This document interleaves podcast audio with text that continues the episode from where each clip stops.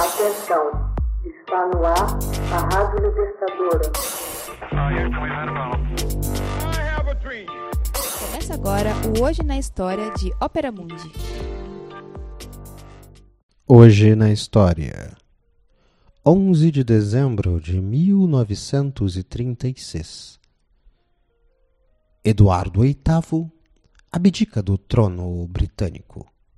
Em 11 de dezembro de 1936, o rei Eduardo VIII da Inglaterra decide abdicar do trono por amor a Willie Simpson, uma plebeia estadunidense divorciada duas vezes. O escândalo sacudiu a corte enormemente. Os costumes da família real britânica tornavam difícil, e por que não dizer impossível, a ascensão de uma senhora divorciada ao status de consorte e o governo aproveita o affair para livrar o trono de um monarca que não escondia simpatias pela Alemanha nazista. Sem Willie Simpson, é difícil dizer o que poderia ter acontecido com o engajamento britânico na Segunda Guerra Mundial.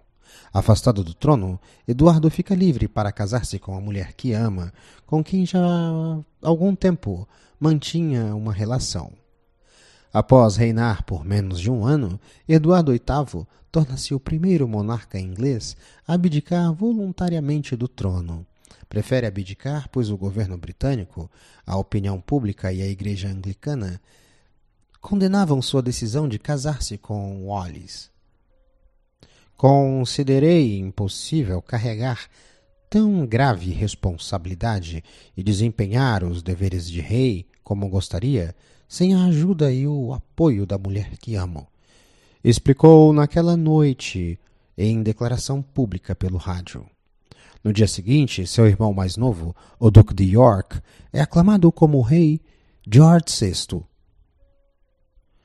Eduardo, nascido em 1896, era o filho mais jovem do rei George V, que havia subido ao trono britânico em 1910. Ainda solteiro, perto dos 40 anos, Eduardo costumava frequentar a alta sociedade londrina. Por volta de 1934, apaixona-se profundamente pela socialite estadunidense Willie Simpson.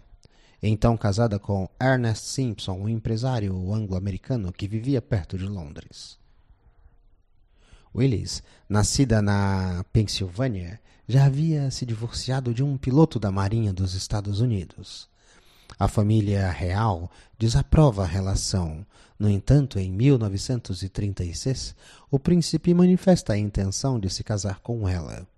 Porém, antes de discutir o assunto com o pai George V, o mesmo morre e Eduardo é aclamado rei. O novo rei era popular entre seus súditos. A coroação é marcada para maio de 1937. Devido a um acordo de cavalheiros entre a imprensa britânica e o governo, após o estadalhaço que a notícia provoca, o caso é abafado e retirado das páginas dos jornais. Em 27 de outubro de 1936, Simpson consegue uma certidão preliminar de divórcio, provavelmente com a intenção de se casar com o rei, o que precipita o maior dos escândalos. Winston Churchill, então parlamentar do Partido Conservador, é o único político notável a apoiar Eduardo. Apesar da frente aparentemente unida contra ele, Eduardo não é dissuadido. Propõe um casamento morgamático, em que Willis não receberia direitos de distinção ou propriedade. Em 2 de dezembro, o premier Stanley Baldwin rejeita a proposta como impraticável. No dia seguinte, o escândalo explode nas primeiras páginas dos jornais e é discutido abertamente no parlamento.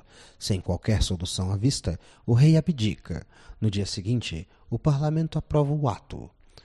Como novo rei, George VI concebe ao irmão mais velho o título de Duque de Windsor. Em 3 de junho de 1937, Eduardo casa-se com Willis no castelo de Kent, no Vale de Loire, na França. Nos dois anos seguintes, o casal visita vários países, entre eles a Alemanha, sendo homenageado por funcionários nazistas e tendo encontro reservado com o Führer alemão. Depois da eclosão da Segunda Guerra, o Duque aceita um posto como elo de ligação com a França. Em junho de 1940, a França é ocupada pelos nazistas e o casal se muda para a Espanha. Durante esse período, os alemães arquitetam um plano para sequestrar Eduardo com a intenção de fazê-lo voltar ao trono da Inglaterra como um rei fantoche. George VI, a exemplo de seu primeiro-ministro Churchill, se opõe a qualquer acordo de paz com a Alemanha. Sem saber do complô, mas consciente das simpatias pronazistas de Edward, Churchill oferece a ele o governo das Bahamas.